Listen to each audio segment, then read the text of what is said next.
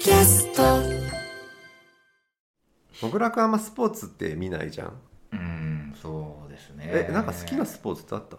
ないですね。でも僕高校の時ボート部でした、あボート部なんだ。はい「愛という名のもとに」っていうドラマしてはいはいはい。あれを見てボート部だった。かっこいいと思って、うん。あの唐沢俊明がやっているうん。小金井で、一番先頭のそう。コックスっていうんですあ声がでかくなきゃいけないやそう。つ体重も軽くなきゃいけないんですよ。レでレギュラー取った？いやもうあの、うん。5人しかいなかったんで全員乗れるんです。あはい。部部員全員。部員で僕はしかうん。も腕立てとかしないで、あうん。のストップウォッチ持って、うん。H2 ってやるだけなんでで先頭乗って。僕よりよっぽど映画研究会の俺より体育会系だね。関係だけど、はい。一切体を動かさない唯一の運動部部員、よく見つけたねそのポジションね、うん。結構すぐやめましたけどね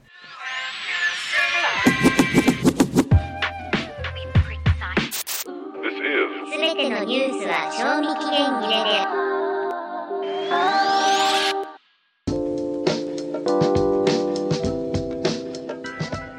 ライターの早水健郎です。小倉隆二です。すべてのニュースは賞味期限切れである。2人のライター編集者が社会的な事件からネットやテレビの話題、えーメディアにまつわる出来事を語り合うポッドキャスト番組です。はい。オリンピックね。はもぐもぐタイムの人たちも出てますよね。い、、うん、競技が何か知ってますよ。知ってる？スノボとかでしょ？違う違う違う違う。違うカーリング、ね、もぐもぐはねもぐもぐはカーリングですよ、うん。知ってますよ。本当？メガメガネ。今の知らないで言っていたや知ってる知ってる。気がするよメガネ先輩でしょ？はいはい。あそうメガネ先輩。ああいうのよくないと思うなああいうラベリング。え メガネ先輩世界的なメガネ先輩としてさそううん。あれはメガネっていうレッテルレッテルレッテル、うん身体的というか。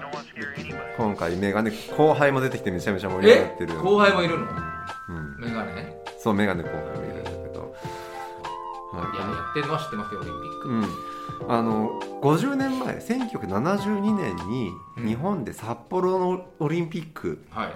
やってたんですよ。やって、たでそこからちょうど50周年で今年1972年のうん。50年ってことで、あの年いろいろパンダがね日本に初めて来たり田中角栄だったり。今年もうん。パンダのあれが人気だらしいじゃない？パンダのあれって何何？キャラクター。あ北京五輪ね、はい。はいはいはい。まさに日中国交回復正常化からあそれが1972年に？そうなの、うん、パンダ、そうそうそう。黒柳徹子？パンダ外交。うんそこから50年経ったって話で50年前にあった出来事の連合赤軍事件の話。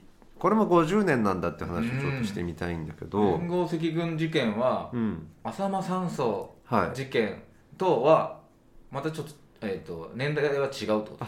けどね浅間山荘事件が連合赤軍事件イコールでいいんだけどみんなさあのいわゆる警察警官隊に囲まれて、うん。浅間山荘で撃ち合い銃撃戦やったことってすごい視聴率が80%とかあのなって、鉄球がうん。入ってカップラーメンが売れたやつです、はいはい。あれめちゃめちゃ有名だけ有ど名。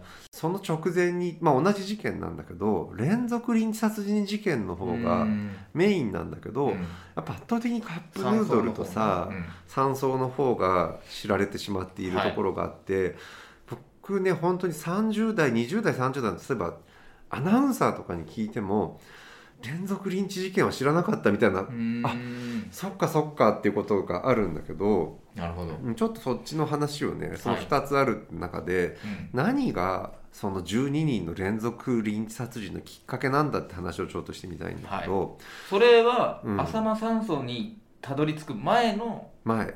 でももう山の中は山の中。そうだから本当は72年のね71年の12月ぐらいに雪山で彼らは、まあ、そもそも学生運動の流れで過激派として革命を目指していた共産主義者たちが、まあ、雪山の中で軍事訓練をしている中でどんどんリンチ事件が起こって、はい。まさにその時にね札幌オリンピック50年前のやってたような時期、2月オリンピック全く同じタイミングでやってたんですか？札幌ではうん、オリンピックをしでまさにその最中に日中国交回復でそのパンダも来て。うん。パンパンダが来るのもうちょっと後なんだけど、その会談を田中角栄がしたりしてたのも同じ時期だったりするし、い。まあ、いろんなことが起こったんだけどまずなぜリンチ事件になったかっていうきっかけってね、うん。すごい実は些細なことなんだけど、うん。思想の違いじゃないんですか？思想の違いじゃないんですよ、うん。2つのグループが合流して赤軍派っていうグループがあって、そこから発展して革命左派っていうもう一つの別のグループと、うん。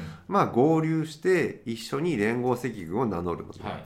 でその時に水筒事件っていうのがあって、雪山に行くのに、まあ、山訓練するのに水筒に水を入れてくるのって当たり前でそれを持ってきた持ってこないで喧嘩が始まったってどういうことですか？その山岳軍事訓練に山奥に行くのに、うん、持ってこなかったやつが持ってきた人をこうどっちがどっち持をってこなかったことはその革命に挑む姿勢と態度として。してどうなんだと。なるほど、でいやたかだか水筒じゃないかと。うん、旅行に行くのに充電器持ってこないとは何事だみたいなそうそうそうそう。言われますからね。うん。はい。でその2つのグループが合流するときにお互いのグループがそずっとその水筒をの問水筒持ってくる問題で喧嘩してついに12人殺すって持ってすごくないそれ？いや今だったら別にね、うんそのペットボトルに水入れて持ち歩くのは当たり前だけど、うん。当時はいやそこら辺小川流れてるのでまあちょろちょろっと組んでくりゃいいじゃないですかって反論をし反論て、いやけど山ってそういうもんじゃないんだと、うん。いつねその小川を見見失って遭難したりするじゃないかみたいなことを、喧嘩するそれで。なるほどね、うん。まあだからその切実さをどこに置くかってことなのかいや人はどんなことでも革命っていうねそなの、うん。なんかすごい大きい目標でに向かって些細なことで喧嘩するんだよっていうは話。あそうね、うん。まあ確かにそれはあるかもしれない、うん、で50年前の話なんだけどいまだにこの連合赤軍の事件って新事実が出てくるんだっていう話があって、なんかニュースになってましたよね。いや多分それ違う違うの？それ何ニュースになんったの50年ですみたいな記事を見ましたよ今年。まあ50年ですは振り返るよね、うん。けど今になって実はこういう目的で集まってたんだって話が出てきて、うん。あれってさ、まあ、革命のためなわけじゃん。けどそうじゃないっていう話をこれ桐野夏夫さんが小説として書いて、うん。でその中で桐野夏夫って非常にまあジャーナリスティックというかね。ものすごく取材した上で書く、でああの最近文庫版も出てるんだけど、うん。その後書きでそれを主張しの裏付ける、えー弁護士当時の永田博子の弁護を担当した弁護士とかが、えー書いていて、うん。あそこを連合赤軍が雪山で軍事訓練軍事教練のためにはい行ってたんだっていう話になってるんだけど、うん。そうじゃなかったんだ。え？あそこで子育てをしてえ？次世代の革命戦士たちを育てうるでんあの学校の先生とか看護師とかまあそういういわゆる子育てのプロフェッショナルを集めて、そこで実際に子供連れて赤ちゃん連れてきたね、兵隊もいたし妊娠中の人も金子道夫さんっていたりとかその子育てのユートピアだったんだって話が出てきているんですよ。これびっくりしない？ヒッピーみたいなことですか？ビレッジピープル的なことですか？ビレッジピープル？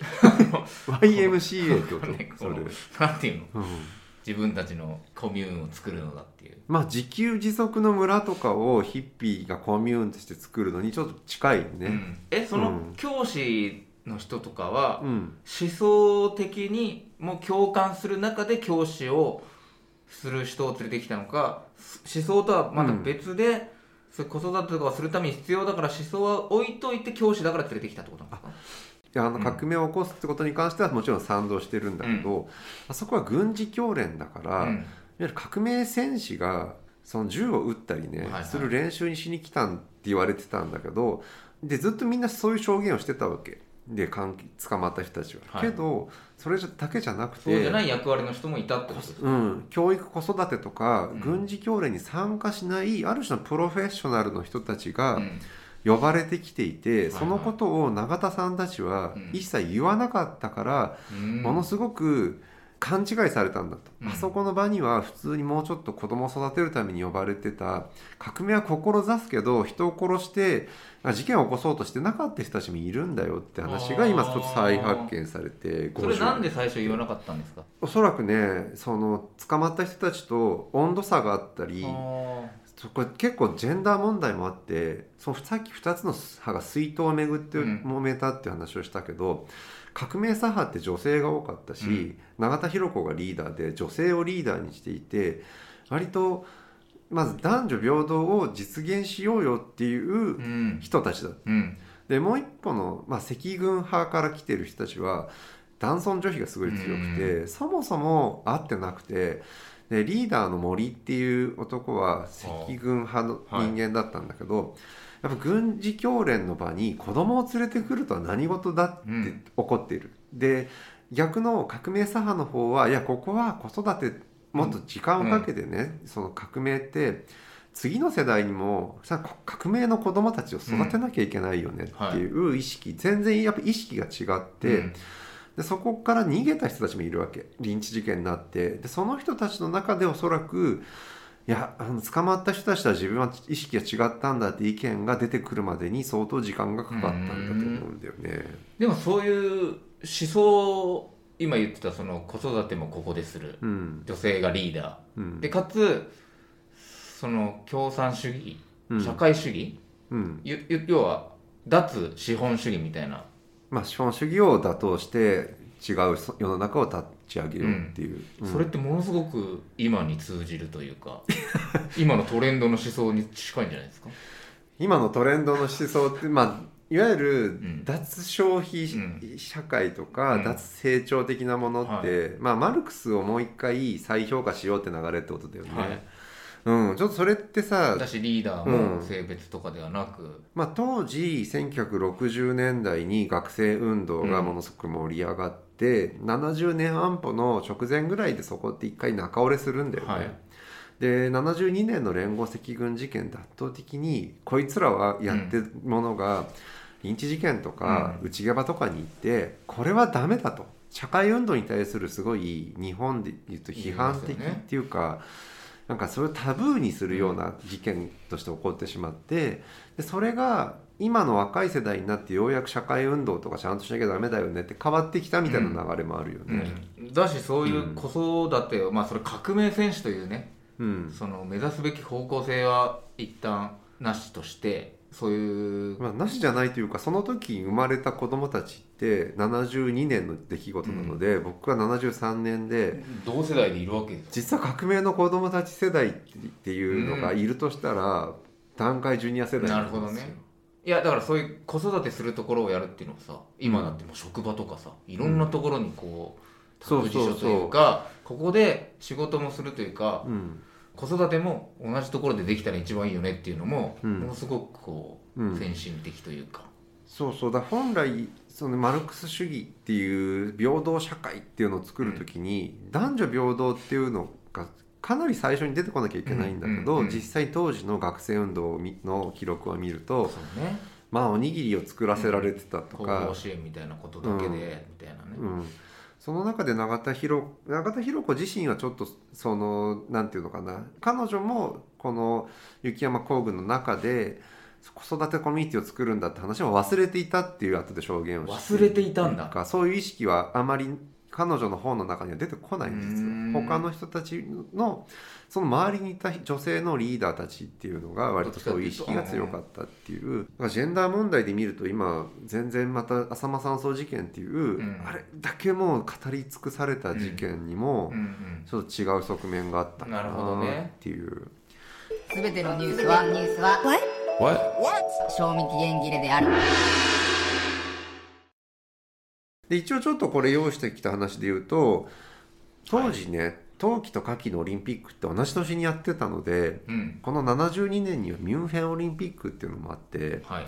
でこれはすごい有名なね黒い9月事件っていうパレスチナのテロリストたちがその選手村に押し入って、うイスラエル選手団を殺すっていう事件が起こっていて、でこれ今考えるとそのさっき言ったような連合赤軍と全然違うね、はい。イスイスラムパレスチナ問題うん。なんだけど当時このパレスチナ問題、まあ、イイスラム過激派って、まあ、大きく分けると世界最終戦争論までいくとあれだけど同時革命論か、えー同時革命論って中で左翼勢力として世界中で革命が起こっている中の日本では日本の学生運動があり、はい。ヨーロッパではヨーロッパで5月革命があり、はい中東では中東のイスラム革命が起こりこれは同じマルクス主義的な運動なのだと思われてたので、はいはい。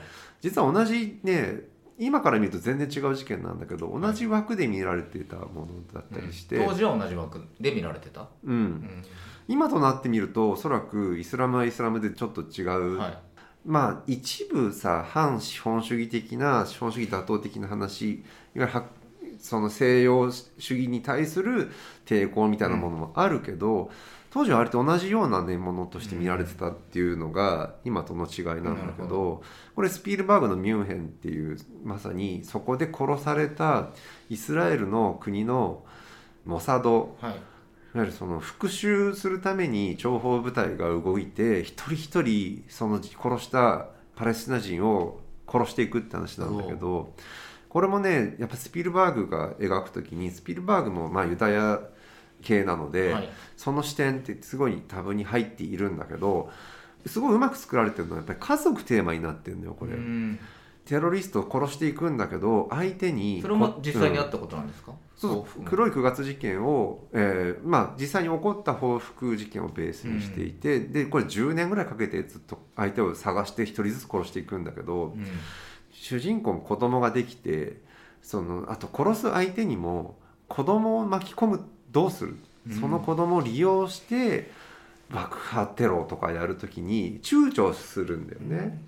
でそのずっとモサドを支援してイスラエルを支援している情報をくれたりする人たちと接触する部分で彼らは彼らですごいなんかそのファミリーそのいわゆる家族主義みたいなグループがそこに協力していて、はいで結局なんかその暴力の連鎖みたいなものって、革命っていうのを一つテーマにバッとなんか一つのものに執着する時って家族とか子育てとか次世代とかっていうのを軽視しがちだけど、そこと向き合わざるを得なくなっていくっていう話がすごいうまくできていて。それ現実の事件の時は別にそこはそんなにフィーチャーされてないけどフィクションにした時にフォーカスしたってことですか？うん、まあそういうさ生活の部分に着目したというか、革命と生活を切り離すことで革命って割と成立してる部分ってあったんだけど、うん現代の視点からするとそうだね。うん、うん、それはすごいいいですね。でもオリンピックってなんていうのかな。今ですらまだうん。やっぱそういう資本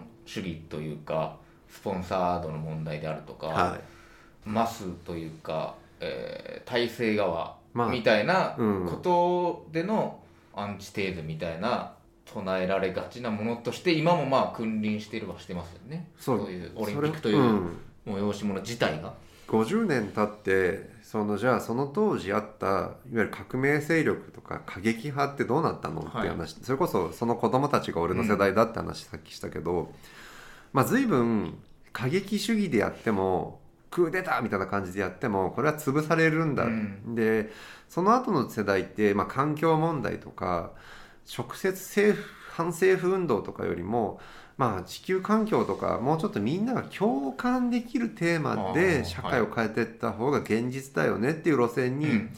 どんどん流れていったんだよね。でその中でさっき言ったオリンピックって今これ大企業がやっているし、反オリンピックがうん。一番分かりやすい運動になっていて環境もさ環境地球環境を守れっていうのは正論だけど、はい。興味ないやって人たちがいる、うん。けどオリンピック反対ってすごい共感を集めやすいから、はい。いわゆるいろんな世界の反政府運動的なものが今全部反オリンピックにちょっと集結しつつあるのが、まあ左翼過激主義とは違う左翼の今の流れのうん。最先端なのかなってなるほど50年経ってオリンピックも当時も別に資本主義の塊みたいなもんだったんだけど、うん。今の方が分かりやすく開発主義だし、まあ、そもそもさオリンピックってエリートしか出てないわけよ、それはエリ非エリートからするとさエリートしか出てない。あんなのエリートのお祭りだって言ったらさはいその通りですなわけじゃん。でもそれこそ直近だとほら NHK が川瀬直美監督のうん、ドキュメンタリーで反オリンピック運動うん、に金もらってやってまますすっていうのは間違いでしたっていうの。あったから常にやっぱそういう、まあ、オリンピックというものがなんていうのかな時代の中での。そうそうだからせ当時は世界同時革命で共産主義革命をするんだっていうことが旗印になってたけどそれはミュンヘン事件うん。がオリンピックを狙ったのはだってその会場が意図的にそういうあれはねまあいろんな要素があるんだけど、第4次中東戦争が終わってもう戦争ではイスラエルに勝てなかったわけ、うん。そのイスラムはい。勢力は。でその時にテロリズムの時代に入っていくんだけどドイツで行われる、ドイツっていう、まあ、ユダヤ人を虐殺したことで第二次大戦の時に、えー当事者になった国で、うん。そこでイスラエル人を殺すっていうことがものすごく広告宣伝的に自分たち主義うん。まあそういう政治的な背景とかがあるんだけどその過激なやり方には世界ついてこなくてで、まあ、その中でオリンピックが今分かりやすい誰もがカジュアルに反対できる、うん。まあ、大手代理店とグローバル企業があんなの金出してるだけだよねっていうのってすごい賛同しやすいじゃん。うん。だから革命の第2世代第3世代になって作られた敵として今、ね、うんまあ分かりやすい存在になってるるんだよねっていう、確かに。現代はでもそれにさらにこの COVID っていうかオミクロンとかね。いろんなものがもう混ざり合ってるから。だから東京オリンピックをやった時にまあ割と反対運動がコロナでこんな時期にやるのはどうかしているっていう議論だったけど、あの人たちコロナがなかったとしても反対している、なるほどね。それだけもう反オリンピックって、まあ、共有されているはいはい。思想になってるし、だから左翼思想だってことはなくて、非常に、えー誰でも参入障壁の低い、まあ、定番とういうか、ん、テーマになってるよねっていう。北京オリンピックだって反対あったじゃないですか。その親中ウイグルの問題もとかさ。中ね国の、パワハラテニス協会問題とかね、うん情報統制みたいなのっていうのはどこまでが陰謀論でどこまでが本当なのかがあんまりよく分かってないんですけどそのじゃあ今回まさにそれ話題になっていて、結構選手たちのねツイートが少ない。うんうん。で少ないっていうだけじゃなくてなんかあまりその発信もそもそもしてない人も多いし、はいはなんかオリン東京オリンピックの時ってもうちょっとなんでこんな時期にやるんだっていう空気があったけど今そんなないのに少ないのは、まあ基本的にはねあの全部選手の管理を、まあ、スマホでする時に情報抜かれるから日本はオリンピック協会が、えー JOC が選手にスマホを配ったので,、うん。でしかもこれ内容次第によっては中国の法律で裁かれる可能性があるので、みんなビクビクしながらやってるんだって話が出てきていて、だからあんまりこう、うん。なんていうのか同時多発的に選手も含めてうん。SNS 上で盛り上がりみたいのはまあないってこと？なんなんかちょっといつもより薄いのかなっていう気はする、報道自体はでもまあやってますよね。普通に中継つないだりさ、うん。してるじゃないですか。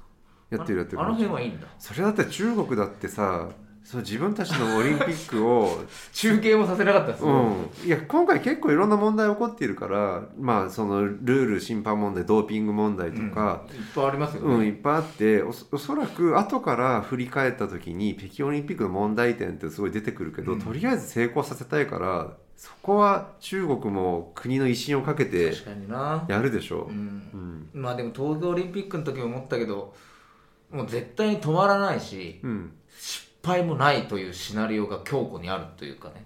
え東京オリンピックはものすごく開会式閉会式その そうね。ねあれを大成功だったって言ってる人ってね。いる、いないね。うん。確かにね、なんかの圧力で大成功にししましょうってメディアの中ではそうか。すごいそこはそこがあるね。あるかもしれない。松岡修造出しとけばなんかも盛り上がるでしょ的なことはあるけど。なるほど。まあけど冷静な目で見てあれを大成功だって誰も言わないんじゃない？まあ、とにかくでも緊張感はずっとありますよねやっぱり。そのオリンピックが、まあう、ん。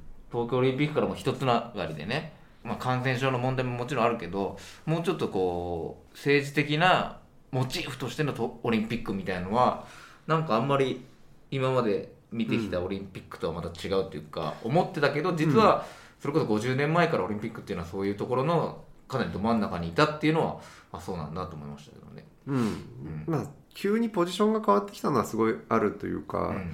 やっぱり結構無理ゲーなんだよね、うんうんうん。その開催都市はものすごくお金かかるしそこを回収結局できないしでオリンピックやることで近代国家であることをアピールしなきゃいけないっていう国もなくなっている、そうねまだある中国みたいな国があるから成立してるけど。うまくいってた時期もあるっていうことですか？そオリンピックというものが、うん。都市開発であり、うん。その国際交流の場であり、うん。みたいなことがすごくうまく回ってた時代が80年代とかにもあるってことですか？これはまあインターネット登場以前以後で変わっていると思うけどもともとオリンピック反対してた人たちってうん。どの国にもいっぱいいるんですよ、でロンドンオリンピックだって半分しやっぱ半分以上かな、うん。あの地元でも反対してたし、はい。東京オリンピックだって64年の、えーもう60何年前か。の時も文化人たちは基本的にはやっぱあの反対してたんだよね。伊田店でで見ましたねその辺はね。はいはい、はい。はいまあ、反対してる人たちがもともと半分いるってことをどう向き合うかって昔は押し通せたけど今は押し通せなくなっているよねそうね。っていう。そっか、まあ、国際交流が別にパブリックなところがうん。こう立て付けとして用意しなくても別にできるよみたいなのもあるんじゃないですかね。そういうふうに用意された場でなんていうのかな異文化交流が生まれそれがメディアを通してあ世界の国々にはいろんな人がいていろんな。あイマジン的なやつ。そうそう。今時みたいのをさ開会式で必ずイマジン流して SDGs 宣伝し始めるのうざいと思ってるんだかだけどら別にそれ別に今テレビでなんかうんそういう公のところが用意してくれなくても。けどそういう機能ってね別に民間で嘘くやっているし、うんうん。まあ民間だけじゃなくて、まあ、国際海外協力青年隊みたいなやつはい。とかで全然機能としてあるし、うんやらなくていいってななってると思うんだよね。でそもそもお金かけることに関してみんな嫌がってい,、るので。で逆にサッカーのワールドカップみたいにそのあれは国が主催しているわけではなくて、うんうんもうちょっと FIFA とかサッカー協会とか、はめちゃめちゃ大きいお金が動くところで、まあ、オリンピックも実は指揮業みたいなもんなんだけど公共性って本当にあるのって言ったら難しいところなんだけどいそこでめちゃめめちゃお金持ち資本主義の塊みたいで誰も批判しないところでやってるスポーツの方がどんどん大きくなっていって、オリンピックはどんどん下火になっていってっていう流れうん。なんだと思う。はあるうんんですよね、でもそれはすごくこう、うん。なんていうのかな。いろんなところでさ、うん。まあ、メディアだったり出版だったりも含めて大きいところじゃない小さいところでどんどんみたいなのはずいやむしろ逆だろうね。え？サッカーのワールドカップってもうちょっと大きい資本主義の参加できる国たち今どんどん広げようとしてるのは視聴者数は増やしたいけどまあ稼げる人たちはごくごく一部がものすごく富裕になっていてそうなるとオリンピックとはちょっと真逆の方向に行くというかそのなんていうのかな。オリンピックはどんどんおそらくここからやれる開催立候補する国って、まあ、発展途上国に近いところに、うん。じゃないとやれなくなっていきワールドカップはもうそういうところは見殺しにしていくのかな。なるほど、うん。一番人が集まりそうな都市圏とかでしかもサッカー。もう富裕層しか見れませんよサッカーなんてみたいな感じになってい高いシーきトとか用意しそうですもんね。うん、今のスーパーボールがさ一番安くて50万みたいなさ、はいはい。ああいうアメリカの方のスポーツが世界の主流になってきてでそうするとマイナー競技はほぼ死ぬんじゃないかなうん。オリンピックがなくなることで。か。商業ベースになってきたら、うん。それは人気のあるものはやって、うん。人気ないのはやらないってなるもんね。みんな子供時代からサッカーをやって世界で活躍するごく一部の人たちは何十億円でプレイヤーになってアマチュアスポーツはアマチュアスポーツでまあ今残っている競技が10分の1ぐらいになって ボートってないだろうなみたいな。そっち え、うん。そっちの FIFA にじゃあ今度お前らは商業主義だっつって批判が生まれたりはしないんですか？オリンピックってううまいことさ公共性があるからワールドカップって多分そこまで公共性がないので俺は、うん、オリンピックをやり玉に上げすぎることの弊害みたいなものも出てくる気がする。難しいなスポーツ。だって今公園でボール遊びもできないですもんね。